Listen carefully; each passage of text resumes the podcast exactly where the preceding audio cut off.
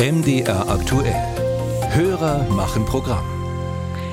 Vor über drei Monaten sind die letzten bundesweiten Corona-Regeln ausgelaufen. Anfang April erklärte Gesundheitsminister Lauterbach dann die Pandemie für beendet. Und trotzdem beschäftigt viele Menschen die Zeit immer noch, so auch unseren Hörer aus Sachsen-Anhalt. Er möchte anonym bleiben und schreibt uns über einen Familienimpftag für Erwachsene und Kinder.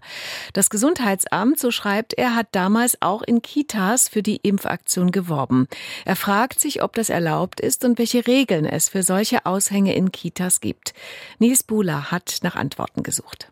Anfang 2022 hatte der Burgenlandkreis eine Impfaktion für Familien organisiert. In mehreren Städten konnten sich Erwachsene und Kinder ab fünf Jahren impfen lassen.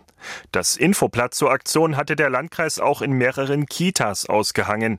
Auf Anfrage von MDR aktuell erklärt das zuständige Gesundheitsamt dazu schriftlich, um die Information über einen Familienimpftag in Zeiten der Corona-Pandemie möglichst vielen Eltern zukommen zu lassen, wurde die Möglichkeit über mediale Information und Aushänge genutzt.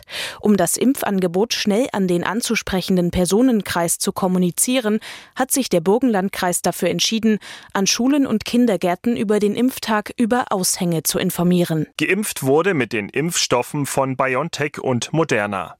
Die Europäische Arzneimittelagentur EMA hatte das Vakzin von BioNTech zu diesem Zeitpunkt bereits für Kinder von fünf bis elf Jahren zugelassen.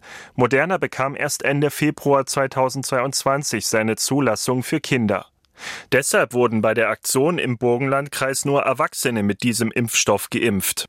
Anwältin Franziska Wilke, Expertin für Verwaltungsrecht, sieht grundsätzlich kein Problem darin, in Kindertagesstätten für Impfungen zu werben.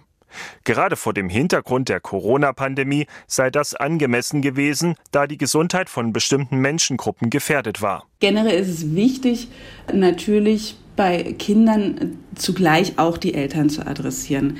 Denn die Eltern sind an der Stelle die Entscheidungsträger. Je jünger das Kind ist, natürlich umso eher. Wir haben hier die Altersgruppe fünf bis zu elf Jahren, also unter zwölf. Das ist noch sehr jung. Da ist es wichtig, natürlich die Eltern von vornherein in die Informationslage mit einzubeziehen. Das sei bei einem Familienimpftag der Fall, weil ja hier die ganze Familie angesprochen wird.